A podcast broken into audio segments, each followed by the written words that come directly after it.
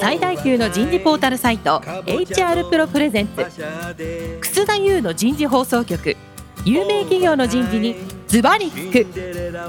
年間数百社の人事を訪問し続けている人事のスペシャリストでありシンガーソングライターとしても活躍する HR エグゼクティブコンソーシアム代表の楠田優が有名企業の人事や人事をサポートする専門家を招いて企業が抱える課題や実際の事例を紹介しながら解決策を模索していきます。この番組はビジネスコーチ株式会社株式会社ワークスジャパンの提供でお送りいたします。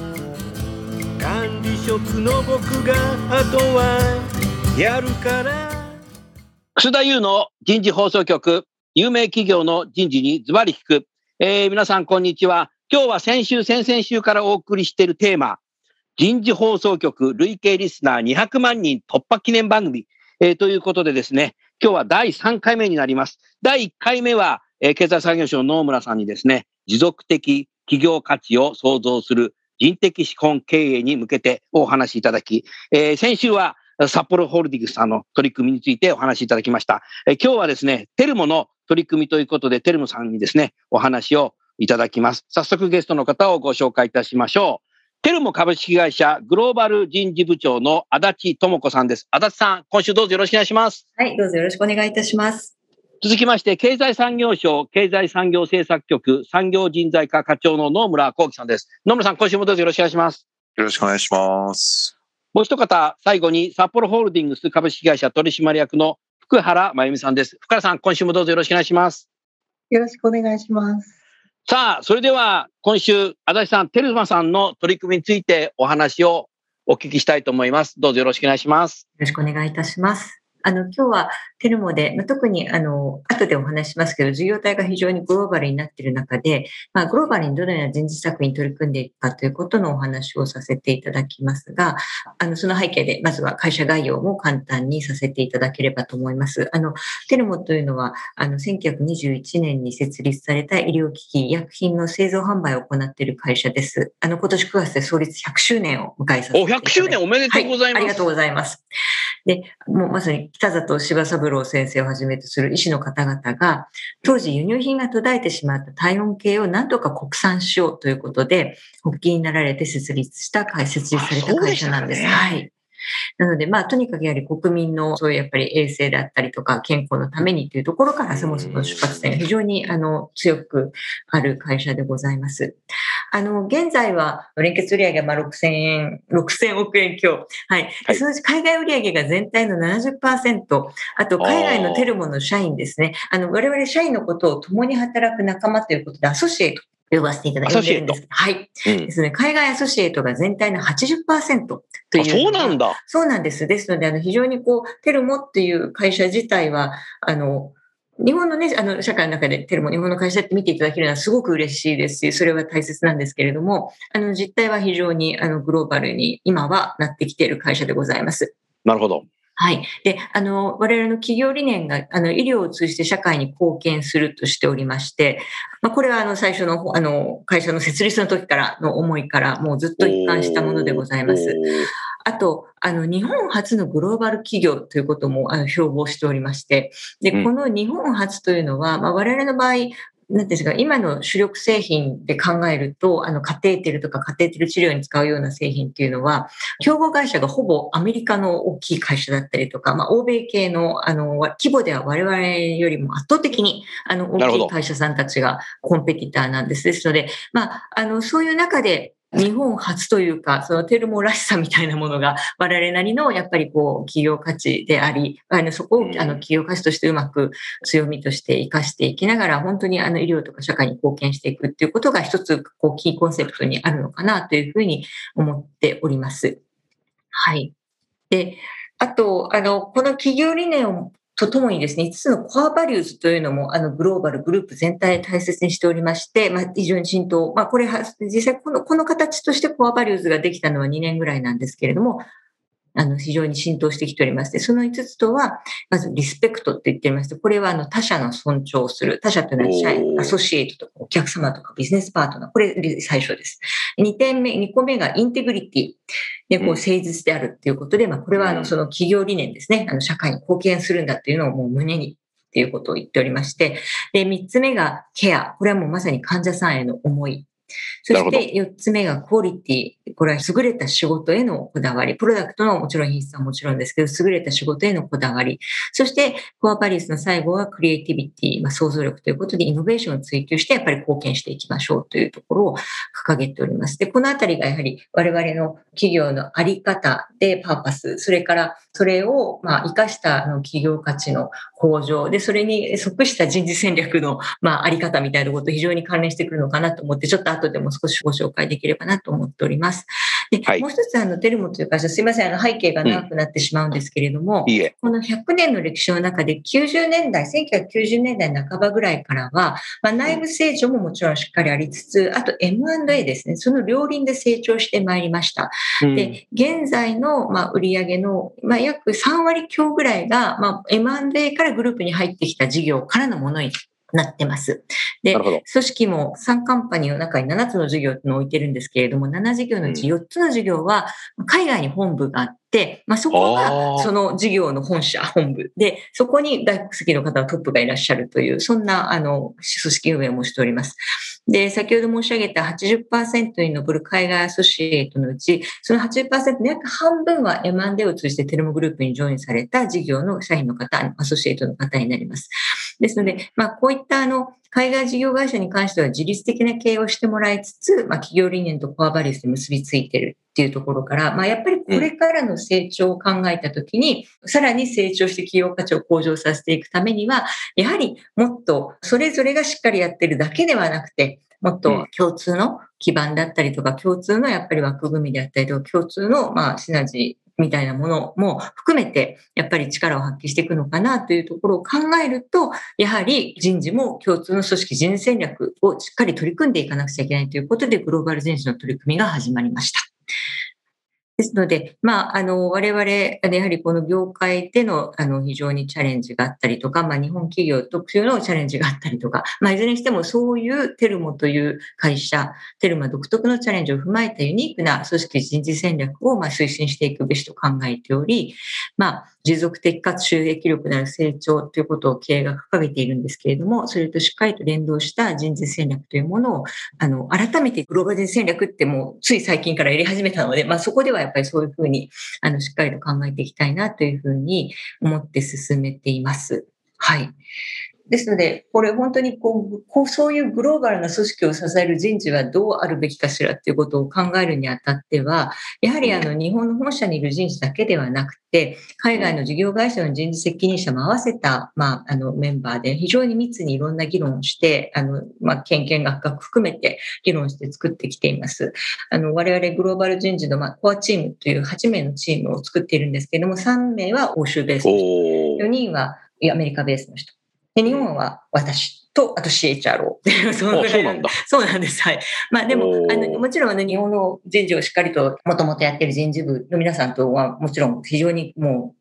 この本社の中で協業しながらなんですけども、まあ、それを合わせてグローバルなあのことを議論するときはもう逆に日本から私と、まあ、CHRO は日本であのいるあの日本の役員の方なので、でもそういうヨーロッパとかアメリカの視点でも含めてですね、あの、やってきてますね。それ、これがあるからこそ多様な事業とか文化の現実性に根ざしつつも、会社の将来を一緒に見据えた議論ができているかなという感じはしております。はい。うんで、えっ、と、脳波が長くなりましたけれども、まあ、あの、そんな背景と、まあ、そんな、あの、始まり方で、まあ、具体的な、じゃあ何やってるのっていうところでは、あの、6つの人事の、まあ、いわゆる専門領域っていうんでしょうか。例えば、あの、人材開発とか、もしくは、我々戦略的要因計画とか、あと、いわゆる employee experience ですね。ですから、はい我々 associate experience と呼んでるんですけれども、うんあと、まあ、これは HR テックとか、まあ、そういうあのグループ、6個のグループを作っていまして、あの、 center of expertise と呼んでるんですけど、COE グループを作って、で、うん日本の人事からのメンバーもそこに入ってますし、その海外各社の人事組織のそれぞれのテーマの専門家担当者が入っ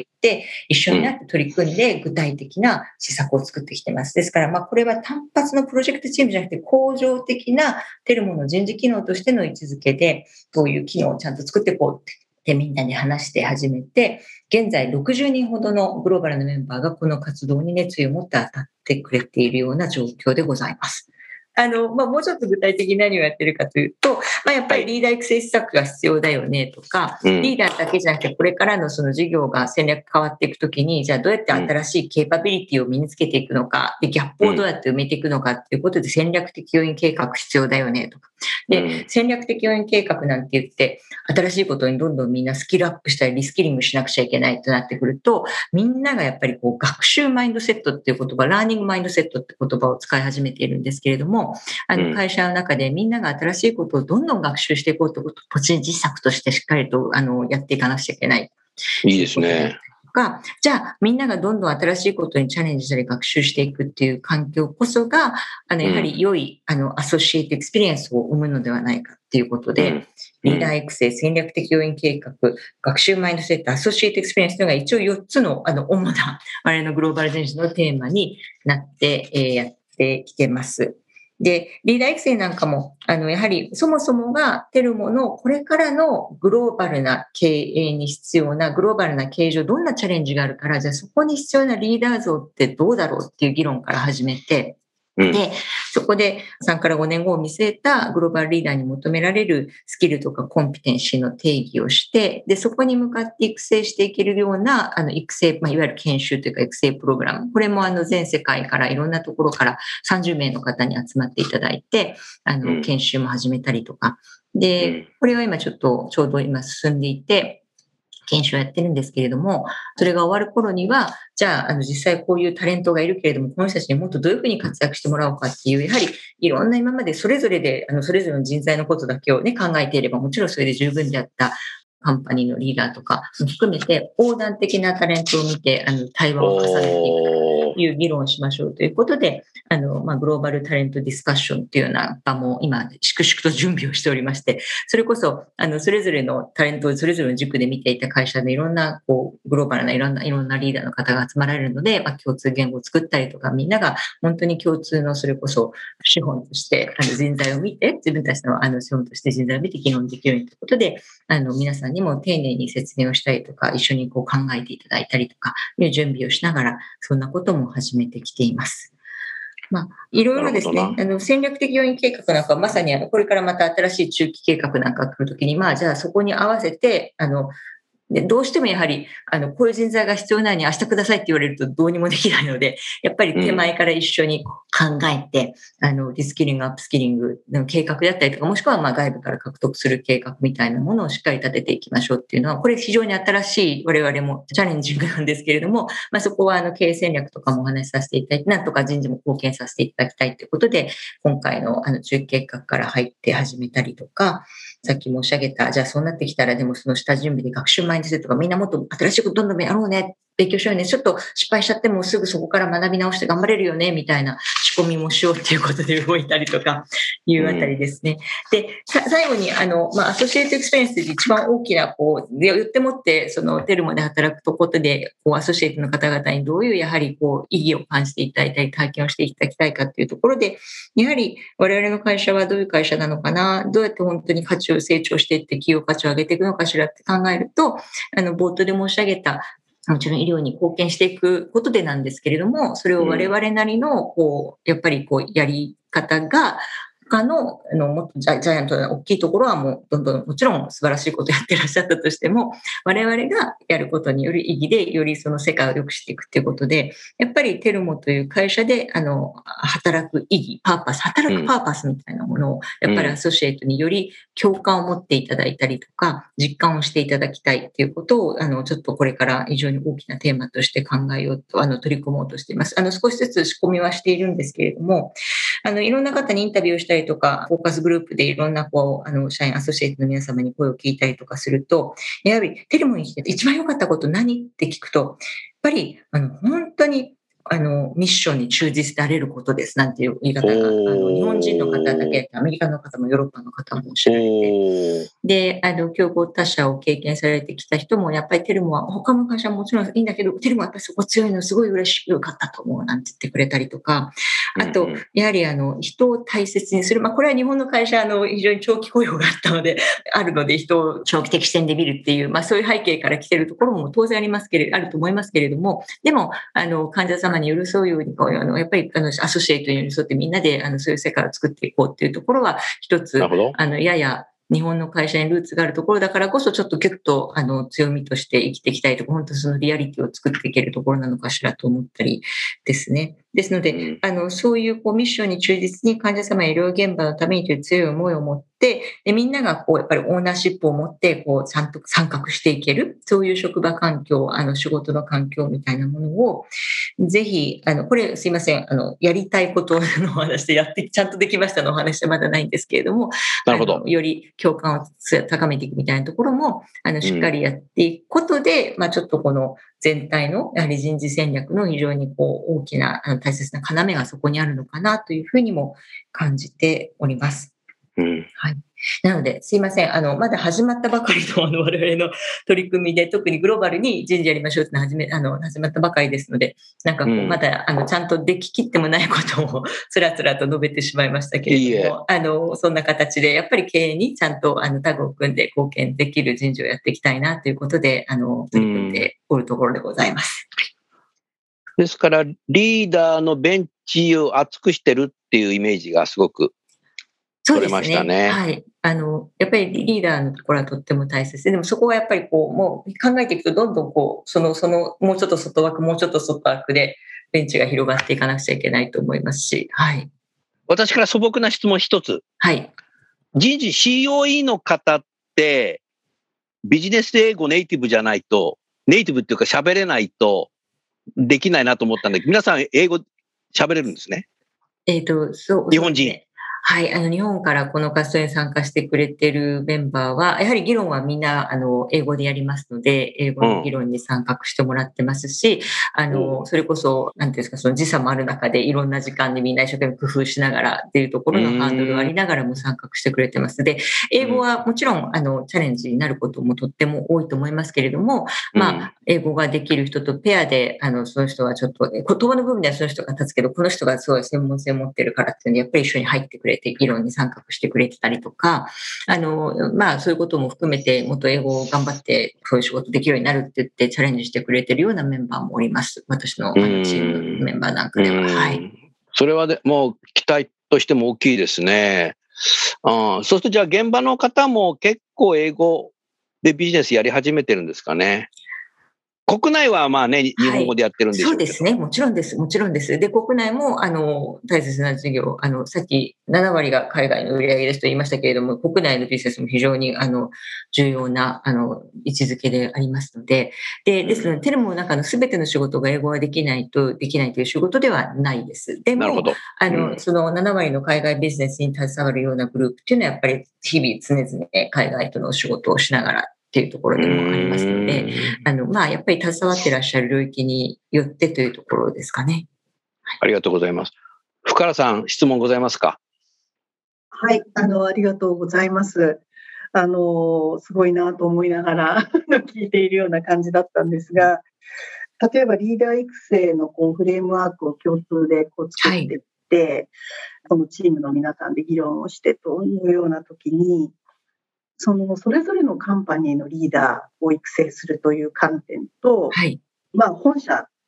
を率いる、はい、あのリーダーを作っていくっていう観点と、はい、2つあると思うんですけれども、そこに何かこう矛盾が生じたりとか、あるいは例えばあの日本人がいなくなっちゃったとかですね、候補者に、はいはい、そういうようなことっていうのはあったりするんでしょうかね。まあ、やはり今まであまりにもみんなそれぞれでやっていたので、やっぱりグループ横断でちゃんとそういうあのグループのリーダーを作っていこうっていうところから始めているんですけれども、あのそれをやっていくにあたっても、あの、非常にやはり日本にもそういう方がいて、で、日本のリーダーっていうのが、あの、グローバルな経営をできる方がさらにどんどん配出されていくってことはとっても大切だなと思っています。うんうん。ですので、なんかこう、バーってみんなで、こう、ここれからグローバルなんだ、みんなどんどんやってみて、たまたまこう、まあ非常に変な言い方ですけれども、まあ、言葉の問題、あの、点もあったりなんかして、こう、英語でやっぱりやらなくちゃいけなくなって、あの、英語が得意な方だけが上がっていくなんていうことはやっぱりそうであるべきじゃないなと思いますし、あの、ですね。で、なんかこう、リーダー像を作るときには、まあ正直社長像というよりかは、その、こう、今、その各、7つの授業のうちの4つは海外っていうお話を申し上げて、そのぐらいからのリーダーとしたので、まあ、あの、日本の仕事であっても、海外の仕事であっても、やっぱりビジネスをリードする、もしくは、あの、主要なファンクションをグローバルでリードするみたいなことで、それぞれ違うんですけど、ちょっと一つのプロファイルとしては、まあ、割とそんなに、あの、違和感なくまとめられたかなっていうところではあります。あと、実際研修をやっていて、日本からの参加者の方もいらっしゃるし、もちろん中国からもいらっしゃるし、アジア、あと欧米からもいらっしゃると、あの、日本人だけじゃなくてアジア勢の方、やややっぱり静かなんですね。で、でも、あーそうあの、そこは、あの、お欧米とかもしくは英語がネイティブの方も、あ、待てよと。これは、あの、自分たちのペースでペラペラ喋ってることだけじゃなくて、もっと違う価値があるから、聞く力を身につけるとか、なんかだんだんそういうになってええきてますよね。それはいいカルチャーだね。はい。なので、すごく、まあ、そこは我々も意識して、あの、プログラムの一人中でで喋ってる国会社のもの、国ね国民もいるみたいだけど。ええそれはいいな。ここは、まあそうですね。あの、本当に幸いにしてっていう参加者のおかげだと思いますし、まあ一応プログラム設計上もそこはすごく意識はしました。ですので、やっぱりこう、それこそ多様な、あの、せっかく多様性があるこうグループ企業になってきていて、でもその多様な力を生かすのはどうしたらいいと思うっていうテーマで皆さんに、あの、そういう視点になってもらったりとか、で、よってもって、あの、やっぱり自分が知らなかった、自分はこの授業のことしか知らなかったんで、へ、こんなのがあるんだって分かると、このことはやっぱりこの人にちゃんと聞こう。って、この人のことちゃんと聞いてみようとか、あと、やっぱりこう静かだけどすごくいい思考とか持ってて、やっぱりインパクトを持って貢献できるってやり方もあるんだとか、そんなので、あの、そこは、あの、この今やってる研修のまだ経過途中なんですけども、まあ、割と丁寧に常々いろんな世界中の参加者とどうとか、大丈夫とか言ってやってるんですけど、あの、そういう声がだんだん聞こえてきたので、そこはすごく嬉しいなと思ってます。ありがとうございます。はいあの、福原さんの質問を聞いていて、よくいろんな企業でグローバルタレントマネジメントをね、えーされて、サクセッションプランやっていくと、日本人は世界の優秀の部下にしかなれないっていうところに 落ち込んじゃって、パイプラインができない、日本人のポテンシャルのパイプラインができないっていうふうに聞くんだけど、足立さん、そういうことに対して何をしようとしてるんですか？あの、やっぱりこう育ってきた環境とか今までこう積んできた経験とかトレーニングのされ方で、こうパッと、まあもしかしたら他の海外の方々よりも、あの、一瞬パッとこうリーダーシップを張ることが不得意に見える方が、もしかしたら日本の方にはいらしたりとか、そういうことが多くなってしまうようなことを我々が今までやってきた、あの、すいません、あの、なるほど。会社も社会も含めてやってきたのかもしれないなと思います。だから、劣ってるとは当たり前ですけど、そんなことはなくて、じゃあ、あの、そういう環境設定になって、できる人が絶対いるし、できる方トレーニングしながら何か一皮向けるはい、経験を。おっしゃるとりですね。すいません。なので、ちゃんと経験をしてもらう、スキルをつけてもらう、意識を持ってもらう。それをやらなきゃダメだよねはい。していかなくちゃいけないのかなと思ってます。うんなるほど。ありがとうございます。はい野村さん、いかがですか？テルモさんの話聞いてて。はい、あの、ちょっと二つ、今、最初の一つ目は、あの、今の、あの、関連のお質問で、もう一つは、あの、学習マインドセットについてお伺いしたいなと思ってまして、はい前半のところは、まさに今、楠田さんもおっしゃってくださっているところもある通りで、まあ、特にあの、まあ、本社、日本企業ということもありますので、あるこう、うん。日本人の、まあ、将来のまあ経営陣とか、そういった方々をまあ育成していくということもまあ片面でありつつ、ただまあ、グローバルの企業としてのグローバル人材の活躍ということ、このバランスで、それであの、福原さんもおっしゃったように、まあ、本社と、まあ、あの、カンパニーのリーダーっていうところの話もありましたけれども、その中でちょっと私お伺いしたいところは、まさにこう将来の、まあ、CX を別に CEO だけじゃなくて、まあ、多様な経営陣を作っていくといったときに、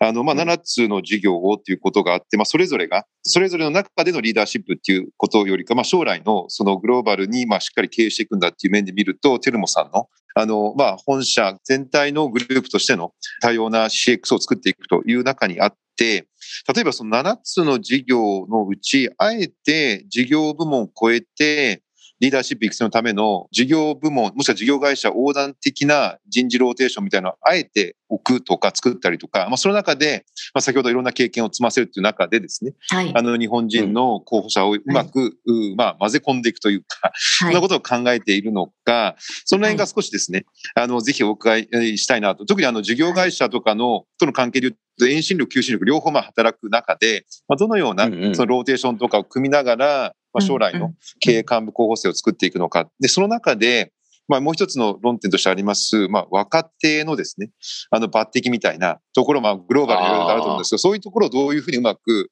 組み込んで、もしくは、あの、グローバルな人事の人たちがわーっと言ってる中で、どういう議論が今、御社の中であるのかなというところも、ちょっとあの、前半の話でちょっとお伺いしたいなと。まずそこをすいません。はいあのよろしくお願いしますわ。かりました。まず、あの、事業間のその人材の登用とかローテーション、まあ、ローテーション計画をまだやり始めたばかりですね。そのすごいローテーション計画があって、こうやって回してますってことのことは何もやってませんが、でも、やっぱり、あの、いい人材に、こう、ビジネスニーズと人材ニーズを合わせて、で、あの、今までは見えてなかったけど、実はこういう人がいるんだったら、ぜひやっていただきたいなんていうチャンスは、絶対逃したくないなと思ってるので、あの、キーポジションの求人があった時には、あの、人事の中で本当にグローバルにオープンに誰かいないってことを始めたら、早速そのクロスの登用も始まりました。で、それは、あの、やっぱりニーズがあってちゃんと人材がいれば、まあもちろんえーテクニカルにはとてもいろいろやややこしいこともありますけど、人を動かすときには。でも、それは、あの、できるし、やっぱりそういうのは作っていきたいなと思ってます。で、日本人って、日本のあの、テルモ株式会社の本社の方は、まあ、海外駐在ってことが、今でもですから、本社から海外駐在する量の方が全体のモビリティの中では圧倒的に多いんですけれども、でも、あの、そうじゃないモビリティも始まったりとか、まあ、あと、テルモの場合は、その事業会社の中で地理を超えて移動したりとかもしているので、まあ、なんかこう、私立こういうプログラムで絶対これだけ動かしますなんていうことは今してませんけれども、やっぱり機会を見つけて、どんどん、あの、そういうことを促進していこうということで、実は今日はご紹介できませんですけど、モビリティというチームもいて、グローバルモビリティを一生懸命取り組んでいる COE もおります。で、次におっしゃって、わ若手は、グローバルなプログラムでも、あの、リーダー育成プログラムを始めましたけれども、その次は、あの、ちょっと真ん中すと、正しいのかどうかわかりませんが、たまたま真ん中すとばして若手プログラムをやろうと思っていて、あの、これは、あの、若手のエンゲージメント、世界共通的に、やっぱり若い人たちがもっと成長の機会があるとか、面白い仕事ができるっていうところをうまく、で、たかつ、こう多様なテレモグループというフィールドを使って、そういう経験をしていただけたら素晴らしいなと思って、あえて emerging high potential program っていうのを今年から始めようとして、今、人選も依頼をしているところです。で、あと、特に日本の方は、もちろんそのグローバル全体で考えていることを同じように若い、若手に注目して抜擢をしたりとかいろんな opportunity ってことをもっとやっていかなきゃいけないと思ってますし、あの、ややもすると日本の方がですから、その計画的な会社がローテーションを組むことが当たり前と思われている世界の中で、あの、でもそうするとなんかこう割と今まで通りにちょっと時間をかけた育成っていうのをもうちょっと、こう日本の場合はその文脈もあるからこそより、育成は一生懸命やってたんだけど、ややシニョリティベースだったり時間かかってきたものをどうやってもっとアクセラレートするかってことは真剣に取り組まなくちゃいけないのかなとは思っております。で、少しずつそういう日本の中の中でのそういうプログラムはもう日本の人事のチームの皆さん人材開発のチームとかも考えて始めてるような感じです。若い人は去年今年はできないのかもしれないけれど、トレーニーみたいな形で海外に出すっていうこともされてるの？あの、それは、あの、少しやってますし、もっとちゃん、あの、そういうプログラムでやろうと思ってたのがまさにコロナで出せあ、そうだね。今はできないね。はい。ですけど、あの、非常にそういうことも、あの、しっかりと加速していきたいあ。の、よく若い20代の方を海外に1年とかトレーニーで出すと、他社でこういう傾向があったりするんですよね。海外の現地法人の人から本社から来たぞっていうことをお客様扱いになっちゃって、はい。なんか結果的に帰ってきたら福利厚生だったみたいな ことをよよく聞くんですけど、テルモさんはそのカルチャーないんですね。まあ、あの、でも、やっぱり、あの、若手は、あの、普通にしてたら若手は出しにくいんですよ。やっぱり若い人来ても、なんかこう、などうするのとか、でやっぱり専門性現地としてはそうなりますよね。なっ。ちゃうので、だからやっぱりお客様になっちゃう。少しトレーニー、逆にでも、じゃあトレーニープログラム的になんかそういう、あの、機会を作るとか、普通の駐在員ですって言うと何ができて何してくれるのとか、いるとかいらないって話になっちゃって。そうそう、そうじゃなくて、なんかもうちょっとこう、うん。あの、これをプログラムで、あの、こういう人材育成の趣旨でやりましょうみたいなことで、なんかこう、うまく作れないかってことを設計して、もうまさに GO しようと思ってたのがちょっと今止まってしまってるので、そこはちょっと、あの、また時期を見てしっかりと、あの、チャレンジしていきたいなというところだと思っております。うん。野村さんね、いわゆるそのアメリカ合衆国発のグローバル企業って、アメリカ本国が決めたいろんな施策を現地法人、例えば日本とかジャパンにね、これやってくださいって通達をさみだれにやってそうですね。聞くの多いですけど、うんここのテルモさんすごいのが、グローバルにそういう HR のチームを組んでみんなでやってるってこと自体が、ダイバーシティじゃ、インクルージョンじゃないですか。これだからなんかアメリカから来た舶来的な言葉なんだけど、日本の方がややってるなって感じしたよ。うん企業によって違うんだろうけどね。うん。まあでも、ええまさにこう多様な視点を生かしてなんか違うもの、新しいものを作るのが、まあ、さっき申し上げた、あの、あんまりちょっとじなんかこう、こう無味関数、実利的に無味無味関数に聞こえすぎちゃうとつまんないですけど、でも、そそれこそが我々のこう、ユニークネスだぐらいにしないといけないんだなと思ってるので。あ、ユニーク、あ、そういうことね。はいそれが多分テルモさんのカルチャーになってくるんだろうな。はいそれも。でそうすると、あの、もっと規模も大きくて、あの、なんかこう、割と合理的にだんだんってやる会社も素晴らしいんだけれども、あなんかちょっと違って、ここはこういう経験ができる会社だなっていうふうに、あの、日本人の方ももちろんだし、あの、海外のアソシエイトの方にも思っていただけたら嬉しいなと思っております。先ほどのあの海外の方が一人で喋ってちゃいけないんだと日本人のことをゆっくり聞いてあげようっていうのもなんかグローバルだテルモのカルチャーだなと思って そういう人たちがテルモワールドにいるんだろうね。そうですね。まあ、比較的もともと、まあ、あの、コアバリューズもなんか本社が考えて、こうっていうか、現場の声とか、現場のリーダーの声聞いてバーって作り上げてるんですね。で、そこでやっぱり最初にリスペクトってきてるので、もともとやっぱりそういう、こう、まあ、あの、医療機器の業界でもあるし、あの、うんこう、やっぱり他者にこう寄り添ってみたいなマインドは割と強い方が多いような気はいたします。うーん面白いなでも。でやっぱりそういうグローバルでいろんな方と会議ミーティング対話しながらいろんな意見をぶつかり合って決めるのにやっぱ時間がかかりますか？それとも結構ズバッて決めてきますか、あの、だから、むちゃくちゃすごい時間かかるってことではないですけど、でもやっぱり結構丁寧にあの話をししないとやろうっていうふうにはしてないと思います。はい。なんかごめんなさい。そそそりゃそうだよねまあやっぱり、あの、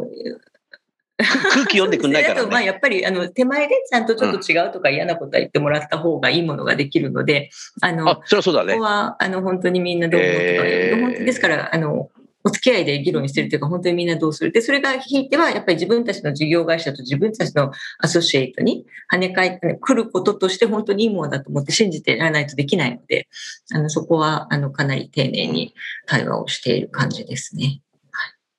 最後に野村さんか福原さん質問もう一つはございますか？あの、もう一個だけよろしいでしょうか？あの、どうぞ。あの、学習マインドセットの話あそうだそうだ。はい。あの、すいません。あの、楠田さんですよりちょっと負けちゃいましたけれども、あの、いやいやおとなしく聞いてます。人の話を聞かないとい。いやいや、それであの、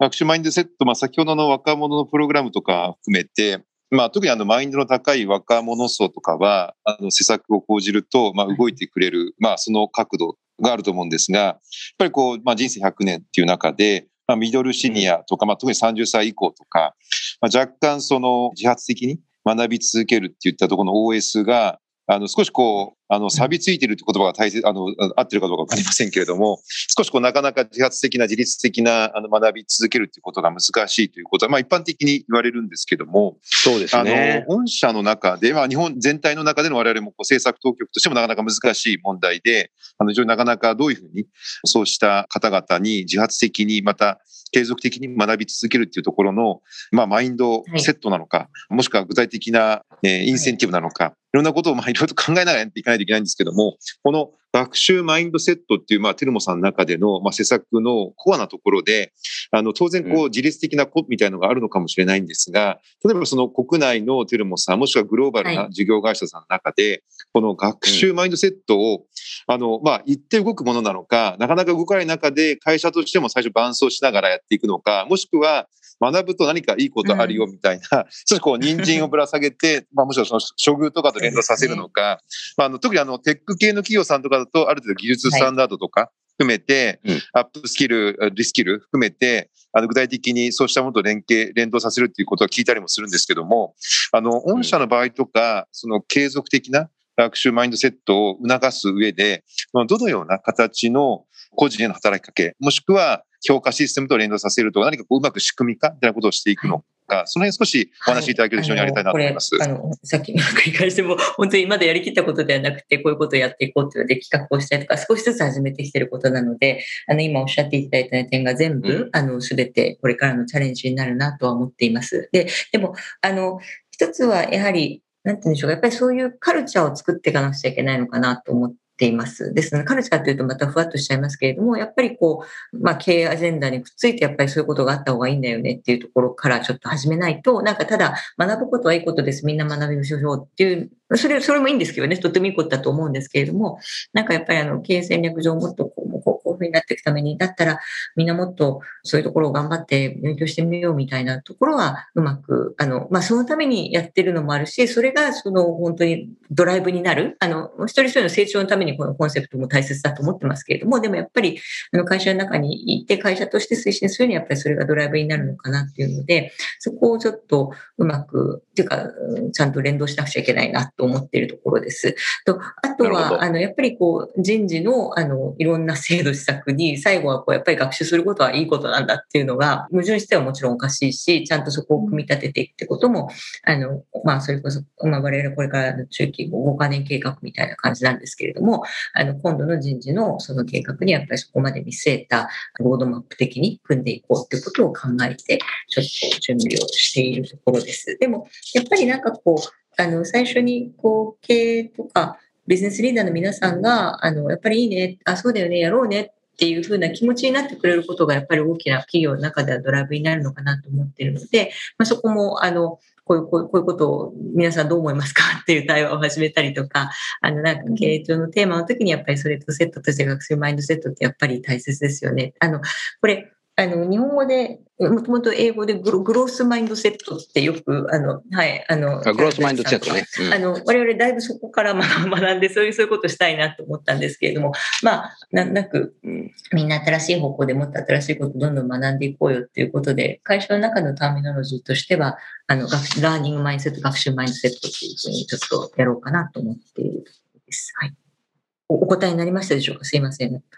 あはい、ありがとうございます。あの、我々もいろんな企業さんとかお伺いしてると、例えば先ほどまさにそのカルチャーみたいな話で言うと、あの、マイクロソフトさんのナデラ CEO とかも、本当に1にも3にも、まあもう learning、learning、learning ということで、そう。で、あの、まあ、ちょっとこう symbolic に learning day とか作ったりとか、もう常に CEO が発信して、まさにカルチャー、一人一人の行動につなげていくっていうところを、本当にこう、なんか粘り強くずっと発信してるので、まさにそういった、あの、カルチャーなり空気感、それが一人一人の行動につながっていくようなところと、あとまあ、それに関連する人事サポートというか、はい、そういったものがうまく紐づくと、あの、動いていくのかなということも我々も期待しながら、じゃあ、そういうこう企業さんでできることが社会全体で、っていうところはちょっと我々も政府政策当局としてもさらに考えていければなと思いました。ありがとうございました。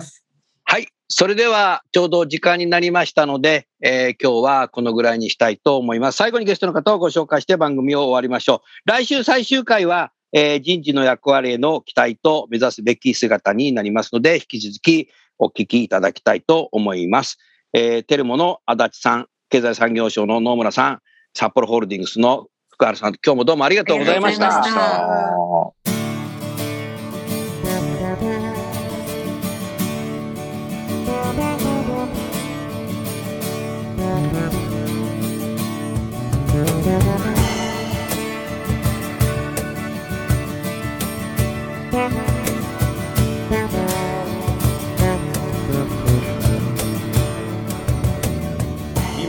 今日のお話はいかがでしたか？楠田祐の The Times Will Change 時代は変えられるとともにエンディングといたします。この番組は日本最大級の人事ポータルサイト HR プロのウェブサイトからもお聞きいただくことができます。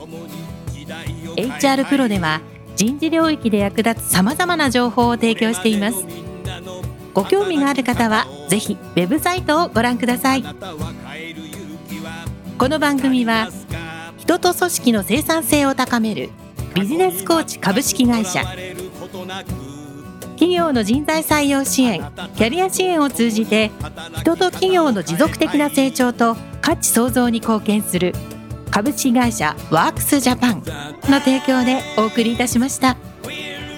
それでは来週もお楽しみに。